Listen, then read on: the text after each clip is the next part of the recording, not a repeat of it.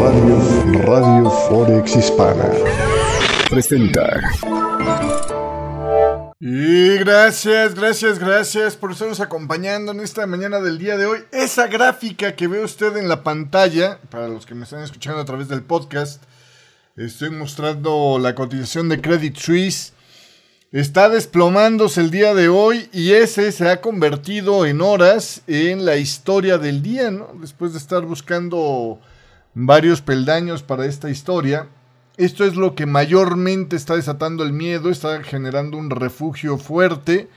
Obviamente, en el eh, comparativo de los siete principales partes, el franco suizo pues es el que peor está perdiendo, ¿no? Por obvias razones, pero eh, el yen japonés, por ejemplo, está moviéndose fuertemente hacia el alza. En lo que esperamos el dato de las ventas minoristas allá en Estados Unidos para tener más información. Esto viene después de que el día de ayer hubiera una especie como de micro rebote hacia el alza en, el mercado. Este, aquí le pongo el Dow Jones, mi Dow Jones. Este, que pues ya se lo cargó finalmente esta noticia del Credit Suisse. Eh, Ayer hubo un ligero repunte en las acciones de los bancos, por ejemplo. Le muestro acá el gráfico de los bancos, como repuntaban y hablábamos de esto en la mañana. Saludos a Luis Santana, gracias por estarnos acompañando. Saludos también al señor Crespo, que nos estaba saludando el día de hoy. Tenía rato que no te veíamos, eh, mi estimado Pablo. Gracias por estarnos acompañando. Eh, saludos también más temprano en el, en el chat de Radio Forex Hispana Azucos. Eh, a César Aguirre, muchísimas gracias por estarnos acompañando en esta jornada del día de hoy. Gracias a la gente que nos va a ver en la versión grabada, a Rogelio Jaramillo que nos está saludando también en el chat de YouTube Live.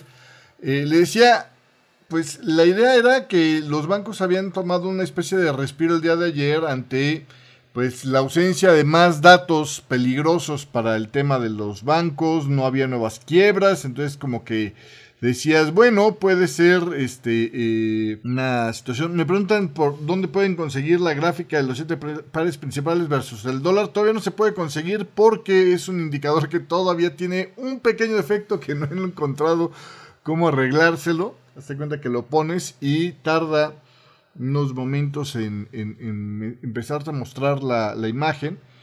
Y hasta que no encuentre ese bug no lo puedo poner a la venta. Entonces, este, pues, eh, paciencia con eso, porfa. Este, estamos de vez en cuando echándole ojitos y probando ideas, pero todavía no le doy al clavo. Este, oiga, em, entonces bueno, básicamente esto es lo que se tiene el día de hoy. Eh, las acciones estadounidenses cerraron eh, al alza el martes debido a, la recuperación de los bancos regionales.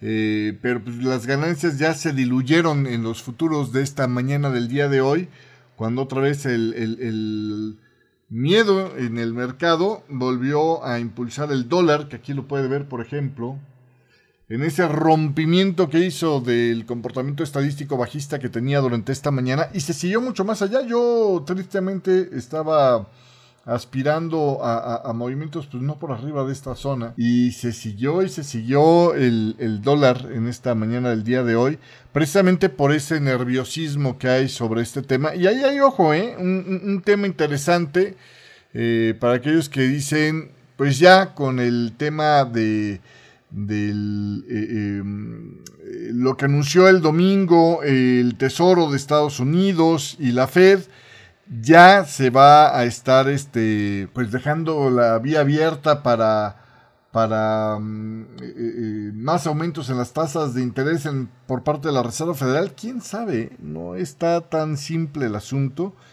Eh, para aquellos que apostaban porque la disrupción de los mercados con las quiebras bancarias, pues iba a provocar ya la pausa de aumento de tasas, que, ayer lo comentábamos en el programa de Forex con Café de ayer, pues de alguna manera también el mismo argumento aplica, ¿no? Decía Mohamed El Erian esta mañana que la, situación no es tan simple debido a que el asunto de la, de la inflación persistente, pegajosa, dicen por ahí, pues eh, hace un poco más complejo este escenario, ¿no? Entonces, bueno, en fin, por cierto, el día de ayer, pues le decía, el último informe de inflación, pues mostraba que eh, las presiones inflacionarias sí se habían enfriado modestamente en febrero, eh, pero de alguna manera no aportaba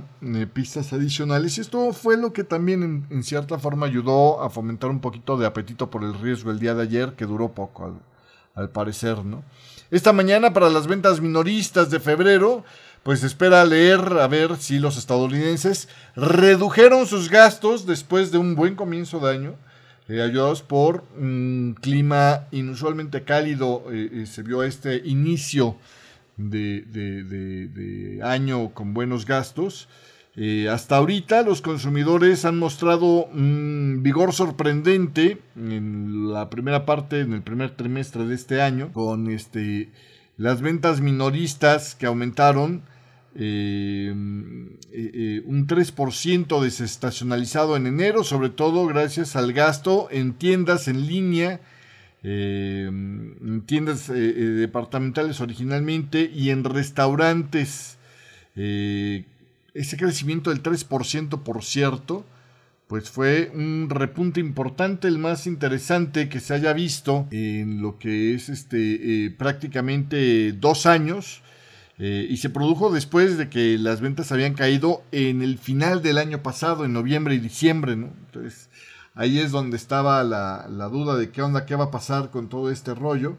Por el otro lado, por el otro lado, eh, los economistas están esperando una reducción del 0.4% para este dato del día de hoy, es decir, que vuelva a estar, pues, más o menos como estaría como por acá, ¿no?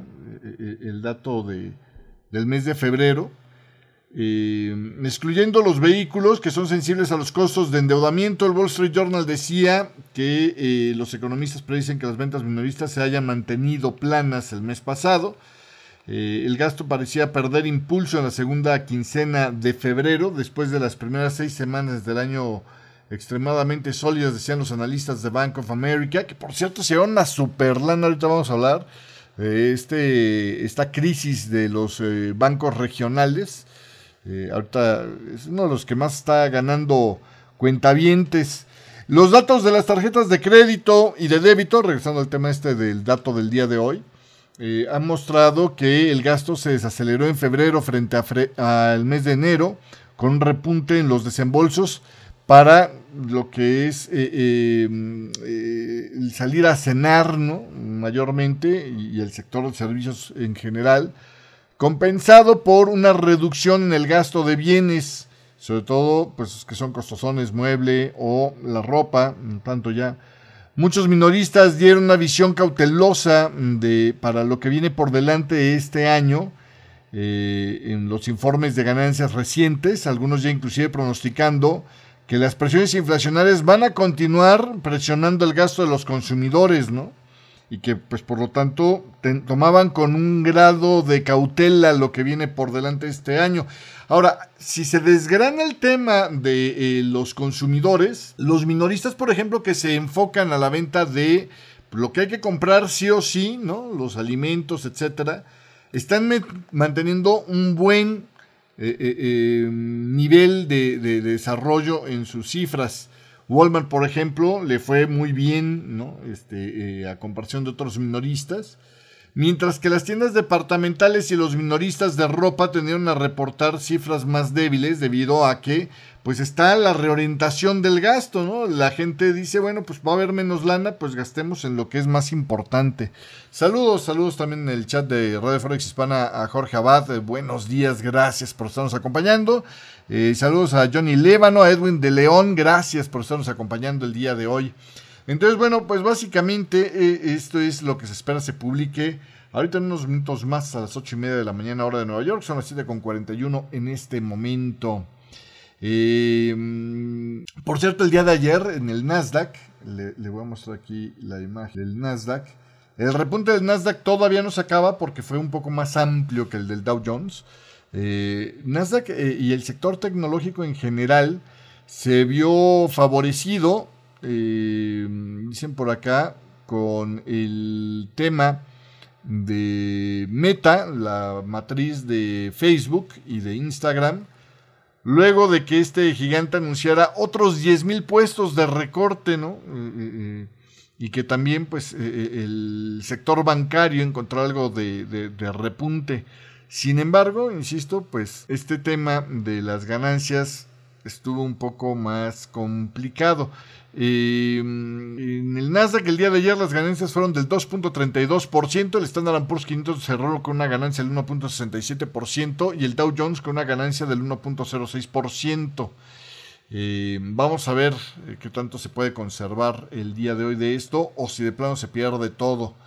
En los temas de, los comentarios de la Reserva Federal sobre la crisis esta de los bancos, el señor Bowman eh, miembro con derecho a voto en la Reserva Federal, dice que el sistema bancario tiene capital y liquidez fuertes y agregó que la Junta de la Reserva Federal sigue monitoreando con cuidado lo que está pasando con el sistema bancario, que por cierto los miembros de la Fed estarían considerando reglas más estrictas para los bancos de no tamaño ya grande, sino también ahora los de tamaño mediano decía un reporte del Wall Street Journal, ¿no? Diciendo, el error mayormente podría haber sido que se concentraron demasiado en cuidar a los, too big to, a los que se pensaban too big to fail, o sea, demasiado grandes para fallar, y ahora pues... Eh, dado la interconexión con distintos sectores, etcétera, etcétera, y sobre todo la posibilidad de corridas bancarias, dicen, ah, caray, como que habría que buscarle más este, eh, eh, pues echar una miradita más sólida a lo que está pasando con bancos más pequeños, ¿no?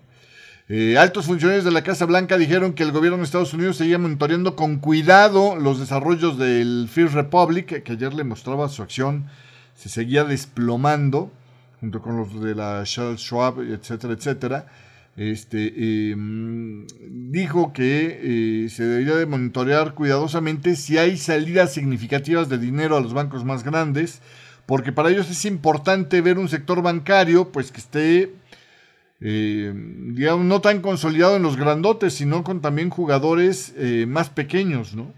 Eh, el presidente del Comité Bancario del Senado de Estados Unidos, el demócrata Brown, dijo que necesitan estándares de capital más sólidos eh, y estándares de liquidez también más eh, eh, contundentes, además de pruebas de resistencia más sólidas para el sector bancario.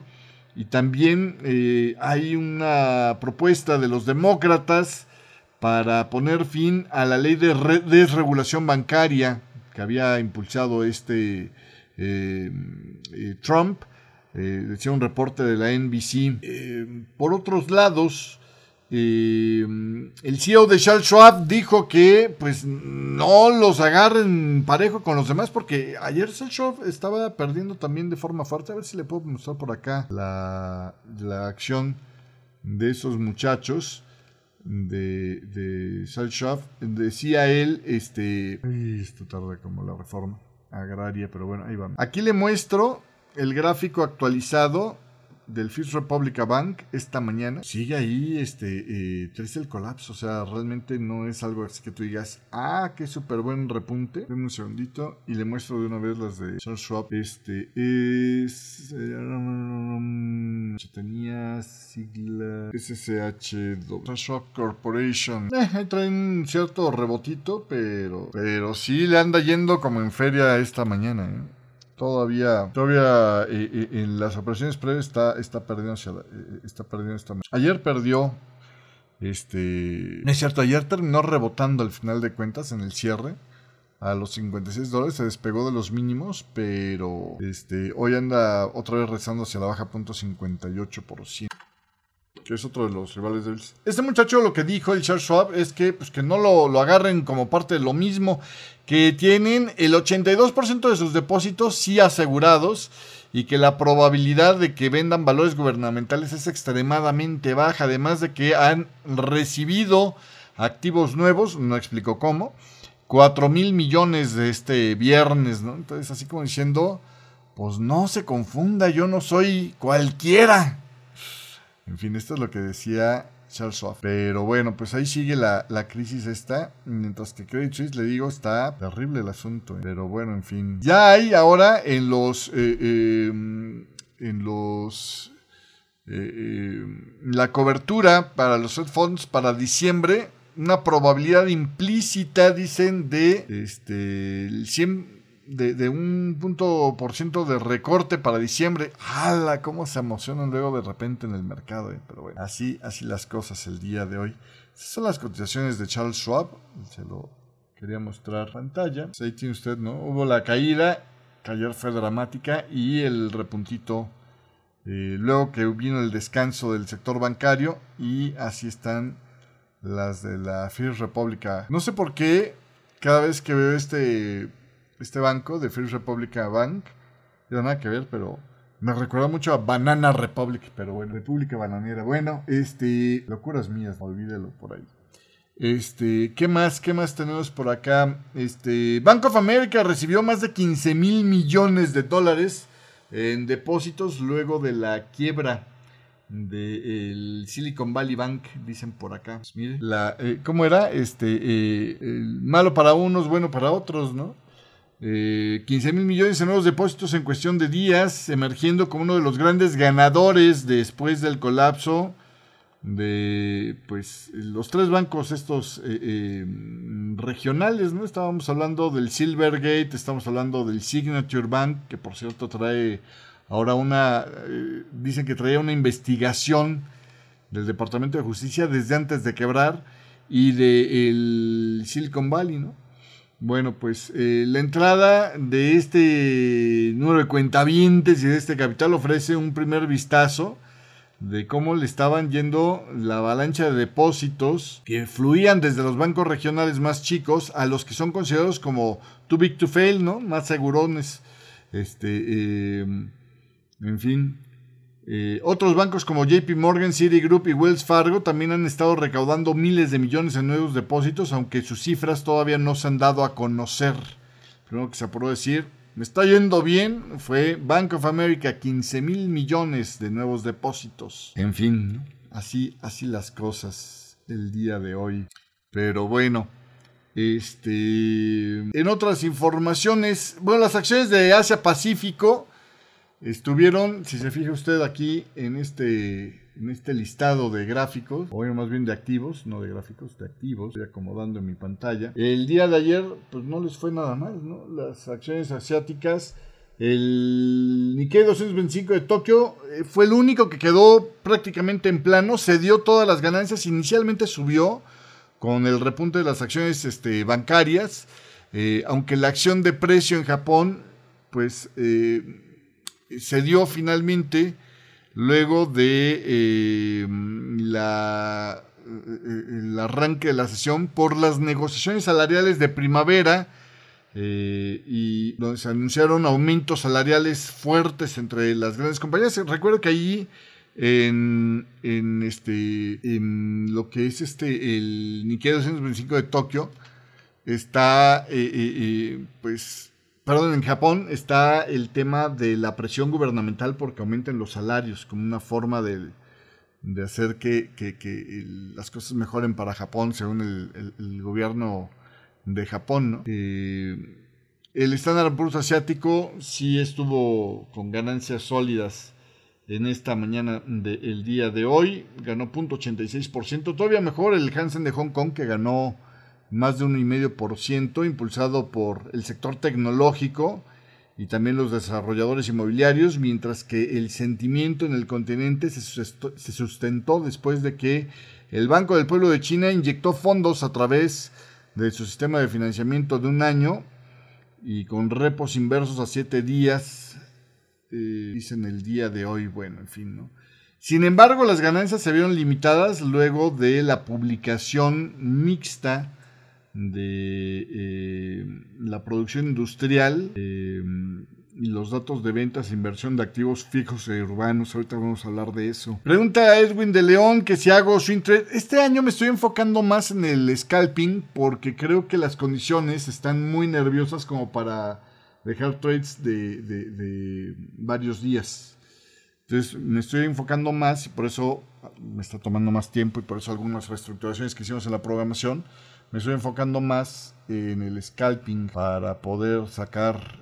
Y creo que es una estrategia que, nos ha funcionado bien. ¿eh? De hecho, ahí con unos ajustitos que le hice a mi estrategia. Estamos sacándole dinerillo al mercadillo prácticamente todos los días, lo cual me tiene un poco más tranquilo. Oiga, este, em, el tema del yen japonés, que como vio hace un rato en la gráfica de los siete principales, ha, sido el que más oscilaciones ha tenido. O sea, no solamente es el que tiene el rango más amplio al día de hoy, 372 pips, pero es el que trae un cambio de direccionalidades importantes. De traer una direccionalidad bajista importante, ahora trae una direccionalidad alcista ya poco revertible, ¿no? Eh, bueno, este, este, este movimiento se debe a la publicación de lo que es las minutas del Banco de Japón, donde pues eh, eh, se reiteró la importancia de la actual política de flexibilización monetaria, mientras que también hubo comentarios del saliente Kuroda del Banco de Japón, eh, de que deben de mantener la flexibilización monetaria, este, en fin, ¿no? ahorita vamos a hablar un poco más sobre ese tema también. El mercado sigue estando digamos, eh, eh, extraordinariamente mixto, extraordinariamente complejo, ¿no? Los swings vienen demasiado grandes todavía, por ejemplo, si observa lo que está pasando en los bonos del tesoro a dos años, seguimos viendo bandazos terriblemente fuertes. Esto es una mezcla de dos cosas, ¿no? Hay menos participantes en el mercado hoy por hoy. Estamos viendo más cautela en el mercado, lo que impulsa menos participación. Y esto a la vez, un mercado menos líquido, pues es como cancha mojada viendo un partido de fútbol, ¿no? O sea, provoca movimientos más fuertes. Entonces, después de esas ganancias que habíamos estado viendo en el dólar index y que estuve platicándole hace un rato, pues eh, realmente la transmisión de estos movimientos en el mercado del crudo ha sido... Por ahí, por cierto, yo ya daba por hecho que se habría acabado la onda 3 de, eh, del decline del crudo, pero pues con este nuevo repunte del dólar, que es viento en contra para el precio del crudo, se volvió a exacerbar la caída, ¿no? Entonces a lo mejor se nos hace un movimiento eh, más extendido de esta onda CD3, ¿no? Queremos que está arrancando con una diagonal. Sería muy improbable todavía que esto fuera un 1, tal vez 2, y luego otra vez 1, 2, 3 para, para que no arrancara con una diagonal la onda 13. El escenario de de más largo plazo para el crudo, creo que se puede ver interesante. Aquí me llama mucho la atención, sobre todo al arranque de la mañana, cuando veníamos con este rebotito desde aquí, porque hacía muy viable la posibilidad de una corrección que extendiera esta, esta fase como un doble zigzag W, X, Y. Dado que estos mínimos ya rompieron este canal, ya ese escenario me parece un poco menos atractivo poco menos posible, ¿no? Este, y me sigo quedando con mi conteo, mi conteo principal básicamente, ¿no?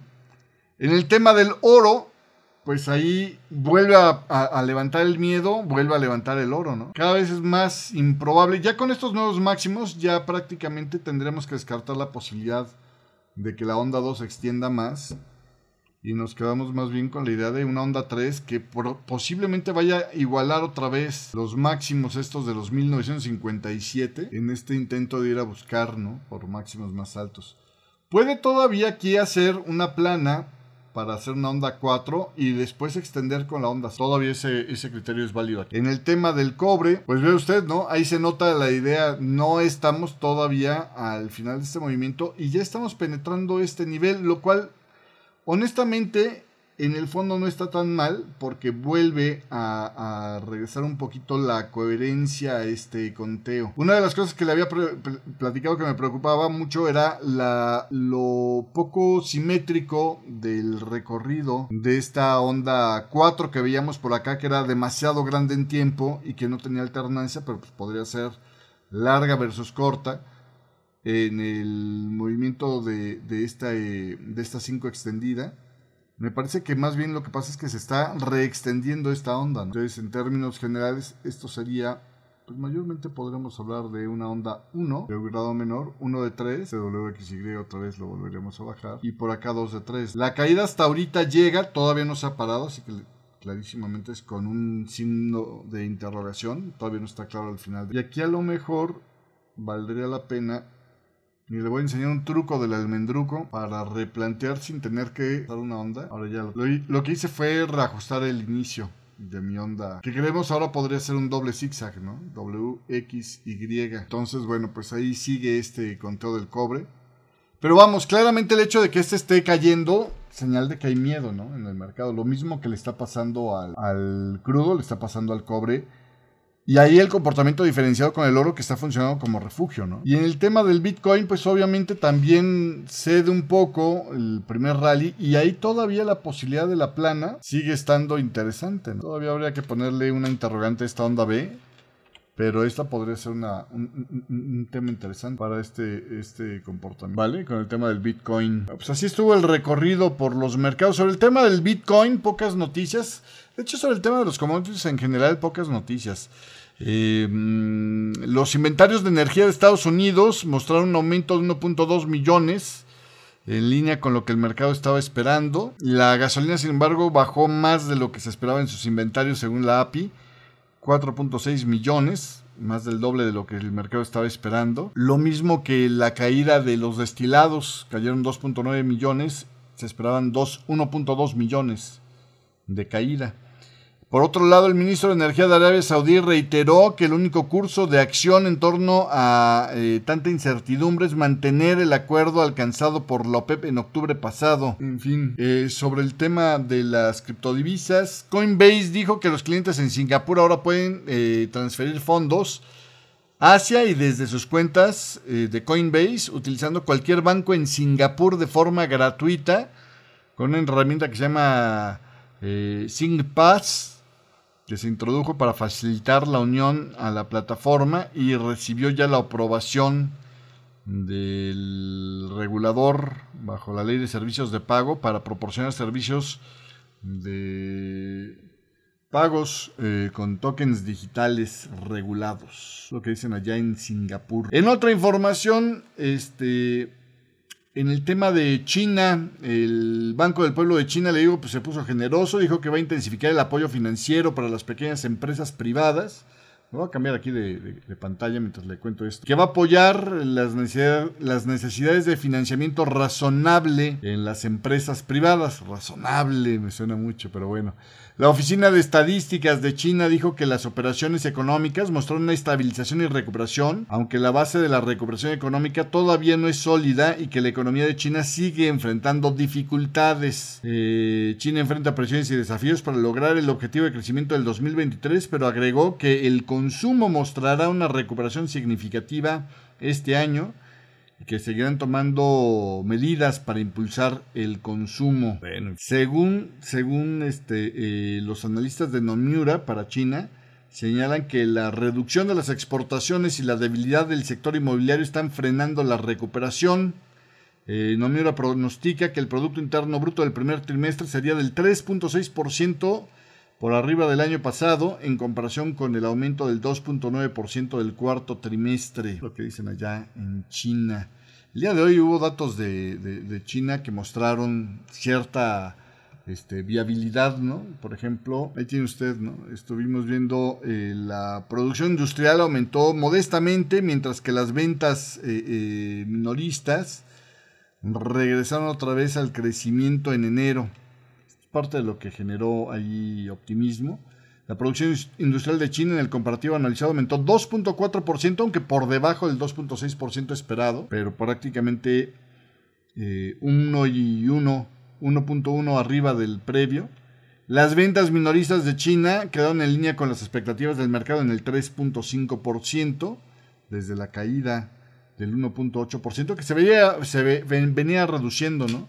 Mientras que en el tema de la inversión urbana en China aumentó 5.5%. Ese dato excedió a lo que esperaban los analistas, que era el 4.4%, pero es prácticamente el mismo crecimiento que traían en la previa, el 5.1%. La tasa de desempleo en China en febrero aumentó una décima al 5.6% desde el 5.5% de la previa. En otra información, oiga, el tema geopolítico el día de ayer también, también se puso interesante. Dices tú, bueno, ¿qué onda con esto, no? Este, eh, resulta ser que ayer la noticia era que el Pentágono anunciaba que tuvieron que derribar en aguas internacionales un dron propio porque un avión de combate ruso golpeó la hélice de este dron Eh, el dron era uno de los del tipo Reaper que se utiliza para eh, obtener información estratégica, para hacer este, vigilancia, digamos. Y, este, y lo estaban volando sobre el Mar Negro en lo que Estados Unidos considera aguas internacionales. Es normal porque en, eh, sobre las aguas del Mar Negro, pues eh, eh, Rusia quiere ser el papas fritas del asunto porque tomó Crimea por la fuerza, cosa que no está reconocida. Como no está reconocida por la comunidad internacional, pues es obligación de la comunidad internacional recordarle que ese es su sueño guajiro y que no va a ser algo de largo plazo, que no es algo que ya se haya aceptado.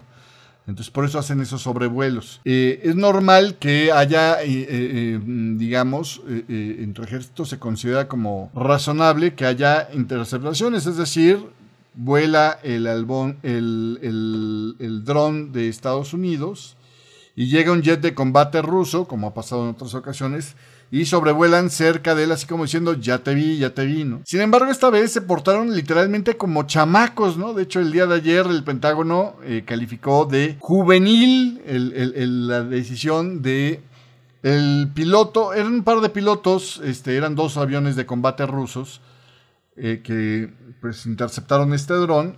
El primero, literalmente, algo así como, es como mear al dron, ¿no? Más o menos, como si fuera perro meando. De, eh, ya te vi, te marco.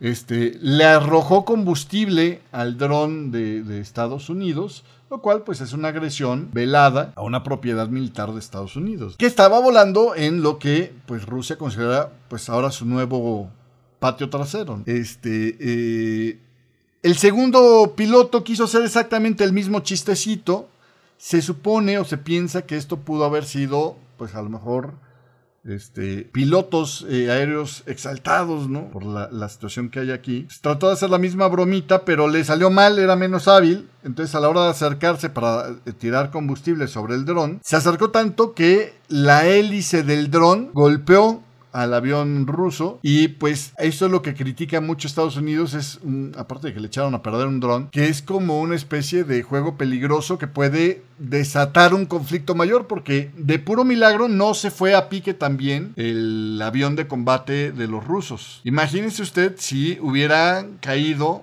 eh, el jet de combate pues a lo mejor alguien por ahí se exalta en los mandos medios de, de Rusia y nos acaban de tirar un, jet de combate los de Estados Unidos, ¿no? Y se arma la rebambarámbara, ¿no? Ese es el problema de esto. Por eso es que el gobierno de Estados Unidos, además de porque le causó costos, el gobierno de Estados Unidos convocó al, embajador de Rusia para expresar su enojo eh, por este incidente, este, eh, que fue, pues, un claro manejo poco profesional de la situación por parte de, los rusos. El Ministerio de Defensa de Rusia dijo que los combatientes rusos no usaron armas a bordo y no entraron en contacto con el avión no tripulado y que solito se cayó, pero, pero, eh, según esto, el dron, este tipo Reaper, lo que hace es estar enviando video en directo, porque no se pueden arriesgar a ver si se los tiran, eh, envía video en directo al Pentágono, o bueno, a, su base, y esto pues podría ser que el Pentágono desmintiera el, comentario ruso publicando el video donde se viera que pues efectivamente es el avión ruso el que tiró al dron. Entonces, pues en fin, eh, aquí lo que la mayoría de los analistas militares dicen, pues no queda más que volverse a subir al caballo, es decir, lanzar otro patrulleo para dejarle en claro a Rusia que por mucho que haga este tipo de cosas irresponsables, no van a dejar de estar haciendo esas tareas de pues, literalmente espionaje sobre lo que ellos consideran que es aguas territoriales o, eh, eh, vuelos de, vigilancia sobre esto que ellos consideran aguas internacionales, porque hoy por hoy legalmente Crimea no es de Rusia y pues puede que menos que nunca, ¿no? Pero en fin. Eh, por el otro lado, fíjese usted, Yahoo News, casi nunca se puede decir que Yahoo News saca una exclusiva. Yahoo News este, dice haber obtenido documentos secretos de Rusia sobre un plan para desestabilizar a Moldavia, el gobierno de Moldavia, que usted recordará Este, eh, hacía unas semanas salió en las noticias porque misiles de una andanada de ataques anterior de eh, misiles rusos a Ucrania cruzaron el, el, cielo de Moldavia. Moldavia sí confirmó que cruzaron su cielo, ¿no? Y luego la presidenta de Moldavia renunciaba. Bueno, pues ahí está, Este tema. Eso es dentro del escenario geopolítico lo que hay por acá, ¿no? Dentro de las notas, le digo, pues fuertes, ¿no? En esta mañana. Estaba lo del Credit Suisse, la caída del Credit Suisse, que, sigue esta mañana siendo la noticia central, ¿no? La pérdida de Credit Suisse en este momento este, eh, ya es del 23.79%, ya van por 1.71 Credit Suisse. Cuando yo lo empecé a ver el día de hoy, le mostré ese gráfico que eh, eh, le fotografié. Espero saber, sí, con el que arrancamos el programa, traían una pérdida bastante más chica, ¿no? 23.79 eh, el día de hoy. La otra noticia era la de los fiscales del Departamento de Justicia que estaban investigando si la empresa de Signature Bank, este banco afín a las criptodivisas, eh, pues había tomado suficientes medidas para combatir el lavado de dinero, ¿no? Las consultas no se hicieron públicas en el momento del cierre de la Signature Bank, sin embargo, eh, mientras eh, estaba en una entrevista con Bloomberg, un portavoz de la SEC mencionó una declaración de Gary Gensler eh, del domingo cuando las autoridades estaban cerrando el banco, que decía Gensler, investigaremos y emprenderemos acciones de ejecución si encontramos violaciones de las leyes federales de valores. Entonces, no está claro si el cierre fue por que le estaba yendo mal económicamente a, a este banco o fue por este tema, ¿no? Por esa declaración de Gensler. Entonces, este, los reguladores también revelaron que pues, habían perdido la confianza en la gestión de Signature Bank después de que la empresa no lograra proporcionar datos fiables, dicen. Eh, durante el anuncio del cierre del domingo, los reguladores revelaron que habían tomado medidas para evitar un contagio inminente, ya que los inversionistas estaban en pánico por el problema de liquidez. Es decir, según las declaraciones del domingo, pareciera ser que Signature Bank fue cerrado para evitar eh, expandir el incendio de, la corrida bancaria, pero, pero las declaraciones de Gensler y el hecho de que había una eh, eh, investigación al respecto de los manejos de, de, para evitar lavado de dinero, pues abren la pregunta a qué fue lo que pasó por ahí. en fin, lo que es un hecho es que de todos modos todos los depositantes de Signature Bank, igual que los de la Silicon Valley Bank, pues están asegurados y recibirán sus fondos, aun cuando pasaran los 250 mil dólares de lo que eh, eh, protege, ¿no? El, de este, la, em, eh, la, Federal Deposit, la FDIC, ¿no? La Federal Deposit Insurance Corp. sobre el tema de las noticias que han estado sucediendo en estos últimos días, triste para Argentina, pero verdad, la tasa de inflación en Argentina otra vez supera el 100%, y cuando digo otra vez es que, pues la última vez que había, y aquí se ve un gráfico donde muestran esto, la última vez que habían superado el 100% fue en 1991. Otra vez regresan a tener inflación de tres dígitos en febrero. Esto es lo que daba a conocer este martes. La Agencia de Estadísticas Argentina es la primera vez que la cifra alcanza estos niveles de hiperinflación como las del periodo de hiperinflación en 1991 y que se extendió, como puede ver usted, este, pues por, este, un, ratito, ¿no? Eh, la inflación a 12 meses en Argentina registró un 102.5% en febrero, según los datos del gobierno, con un aumento mensual del 6.6% por arriba de lo esperado por el mercado y en lo que va del año acumula un 13.1% la inflación. Vamos a ver qué pasa. Esto es en el compartido interanual. 102.4%. Si usted observa, con esto Argentina pues ya prácticamente más que duplica la inflación del otro idiota que está gobernando, que es este Turquía, ¿no? Recep Tayyip Erdogan, que trae pues cincuenta y tantos por ciento de inflación en este momento. Y luego ya va para atrás, ¿no? La inflación a, más contenidas. En Hungría más del 20%, casi 20% en Nigeria. En Polonia, poquito menos del 20%, lo mismo que en la República Checa. En Colombia también está fuerte la inflación, la más fuerte de América Latina, seguida de la de Chile y después pues la de México, ¿no? En fin, ahí tiene usted cómo van los temas de inflación el día de hoy. Ese es otro de los temas. Hoy, por cierto, creo que ya está ahorita, le confirmo la hora, este, ya 12... Debe estar a punto de empezar, todavía no está, ¿eh? 12 a 15 minutos. Empezará el discurso de este Jeremy Hunt. Ahorita lo que está es eh, eh, las preguntas al Parlamento de, a este eh, Rishi Sunak, porque pues, es miércoles de pregúntale al primer ministro. Pero después de que acabe este evento, empieza ya la presentación de los presupuestos de Jeremy Hunt, el nuevo canciller del Tesoro británico, número dos del gobierno de Rishi Sunak donde pues va a dar a conocer cómo intentará acelerar la secta economía más grande del mundo después de los impactos del Brexit, del COVID y de la inflación que está comprimiendo el bolsillo británico. Jeremy Hunt eh, va a dar un discurso, justamente le digo ahorita a las ocho y media de la mañana, y ha estado rechazando los llamados de otros legisladores, inclusive de su propio partido Tory, de hacer grandes recortes de impuestos para impulsar pues por lo menos las posibilidades de reelección en, las elecciones del 2024. Jeremy Hunt pues está siendo eh, eh, eh, está caminando con un margen de maniobra muy pequeño. Le voy a volver a poner este gráfico. Dado que pues había hecho promesas de reducir la carga de la deuda de 2.5 billones de libras para estabilizar las cosas después de que se alteraran con el mini presupuesto de Quasi ¿no? Pero en fin, este, ahí durante el mandato de esta, ¿se acuerda usted? La, la el efímero mandato de la trucita, ¿no? Este, Hunt buscará abordar algunas de las causas del problema económico de largo plazo del Reino Unido, dicen. Eh, había declarado Jeremy Hunt, en otoño tomamos decisiones difíciles para brindar estabilidad y dinero sólido, eh, según extractos de su discurso sobre el presupuesto publicados. Hoy entregamos la siguiente parte de nuestro plan, un presupuesto para el crecimiento. Reino Unido, ojo, eh, hablando de crecimiento, es el único país del G7 cuya producción se mantiene, o sea, su crecimiento económico se mantiene por debajo de los niveles previos a la pandemia, lo que ejerce más presión sobre este Jeremy Hunt y, finalmente sobre el gobierno de Richie Sunak.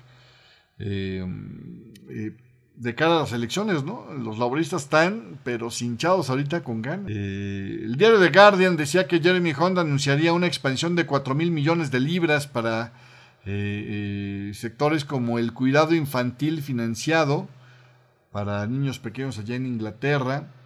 También se espera que anuncie medidas para mejorar la formación profesional y le dé luz verde a dos zonas de inversión, que ayer hablábamos de eso, ¿no? En el corto plazo, a los hogares que luchan contra la alta inflación y los aumentos de eh, impuestos, eh, Jeremy Hunt anunció que se les iba a extender tres meses los subsidios a las facturas de energéticos. También se espera que Hunt extienda la congelación del impuesto al combustible eh, que, aplicaron, ¿no? Podría estar por una década de esto.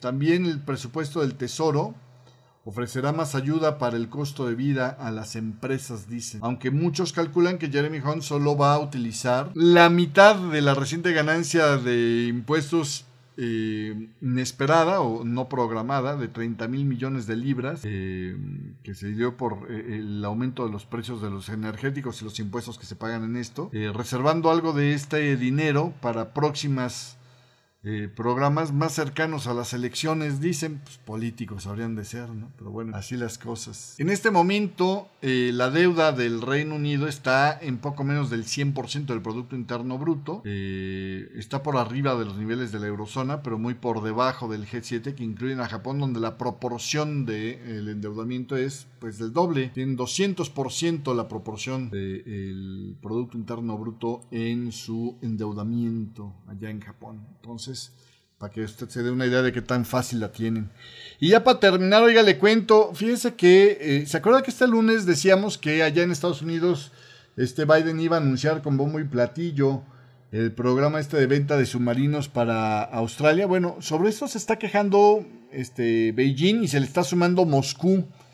Moscú y Beijing eh, eh, se han unido para criticar como provocador y desestabilizador el plan Em, para acelerar la venta de tecnología y submarinos de propulsión nuclear a Australia ¿no? y al Reino Unido, ambos rivales de, de, pues Moscú y de China en temas eh, geopolíticos. El presidente Biden recibió al primer ministro australiano Anthony Albanese y al primer ministro británico Rishi Sunak este lunes en San Diego, mientras avanzaban con los planes para esta venta de submarinos en una alianza que llamaron, haciendo una especie como de mezclemos las partes iniciales de nuestros nombres. AUKUS es el grupo, ¿no? Este AU por Australia, pero a la vez la, la, primera U es para UK del Reino Unido y luego el US pues de Estados Unidos. China expresó su oposición a esta alianza AUKUS desde que se anunció en septiembre del año 21. El pacto de seguridad refleja una mentalidad típica de guerra fría, decía este martes el portavoz del Ministerio de Relaciones Exteriores de China, Wang Wenbin, eh, afirmando que la cooperación socava los acuerdos internacionales para limitar la proliferación de armas eh, nucleares. Y es que explicó que este acuerdo de cooperación del submarino eh, para la alianza esta AUKUS implicaría la transferencia de grandes cantidades de uranio altamente enriquecido apto para armas desde Estados Unidos, que es un estado con armas nucleares, a Australia, por ejemplo, que es un estado sin armas nucleares. Lo que China dice pues es un grave riesgo de proliferación nuclear y viola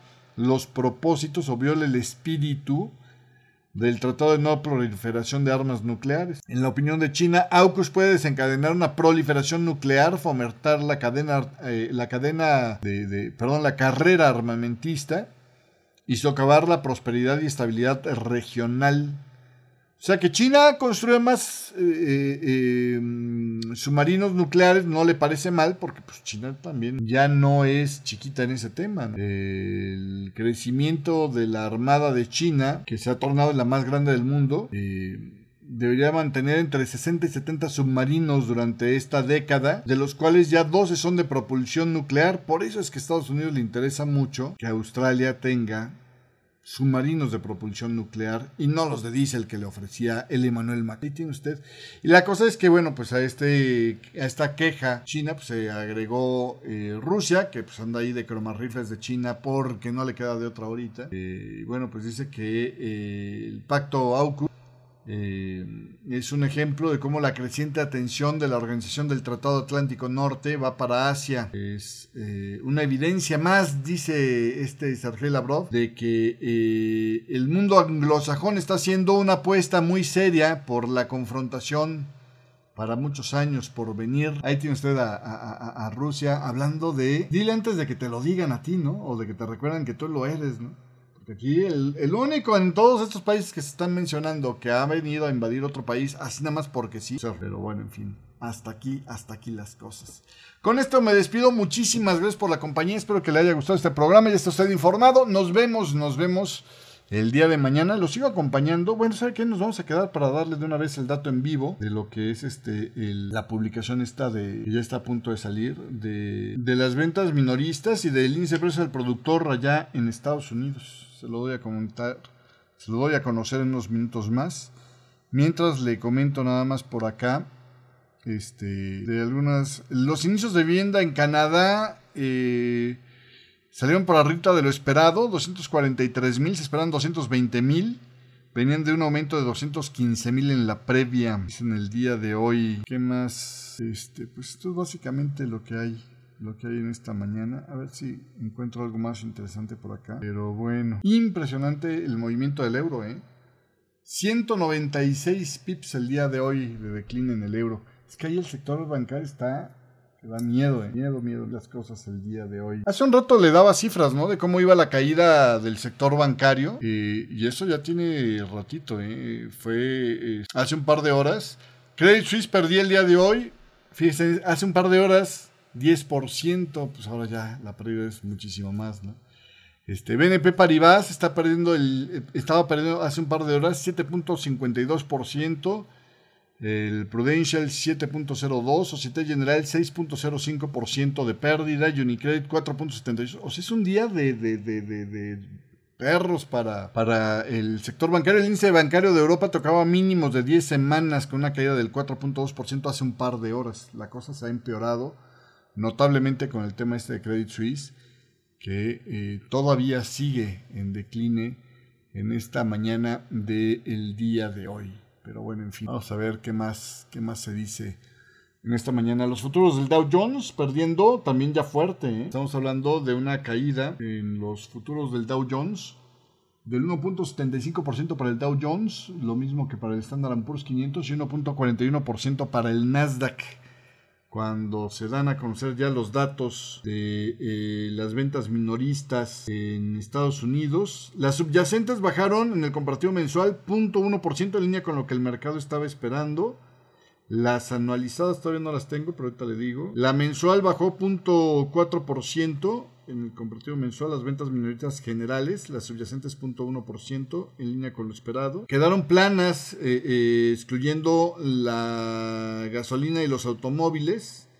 Teniendo un crecimiento fuerte del 2.8% la previa. Y las ventas minoristas anualizadas eh, no la tengo todavía por acá, pero ahorita se la cuento. El índice de precios del productor, eh, estábamos viendo que aumentó 4.6% en el comparativo anualizado, por debajo del 5.4%, es decir, se vuelve a ver lo que vimos ayer, ¿no? Las presiones inflacionarias siguen estando leves. Eh, deje ver qué más se dice ahorita de las ventas minoristas. Pero bueno, en fin, eh, en el término generalizado, 0.4% de caída.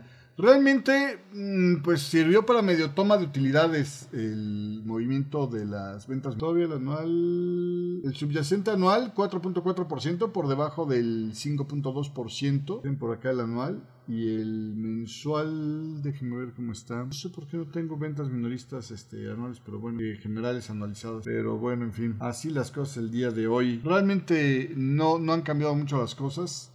No le quitó. Ah, mira, aquí ya está le voy a ir en el chat. Mire, para lo que es este dato, lo voy a poner en la pantalla de por acá se lo tengo. En... Así el dato de las ventas minoristas en esta mañana del día de hoy. No va a ver nada eh, las ventas minoristas este, dicen por acá, no se me vuela, para febrero, 4.4%. Salió ya también el dato del Empire State eh, eh, en esta mañana del día de hoy. Por acá ah, lo que le puse fue el dato del reporte de eh, el índice de precio del productor. No, pues no, nos vamos a quedar con las ganas de ser. Pero bueno, nada más el titular que le trato más. Ah, es que nada más publicado el mensual y el trimestral comercio. Un dato adelantado, dice el estimado adelantado de las ventas minoristas de servicios alimentarios de Estados Unidos para febrero ajustados a estacionalidad, eh, quedó en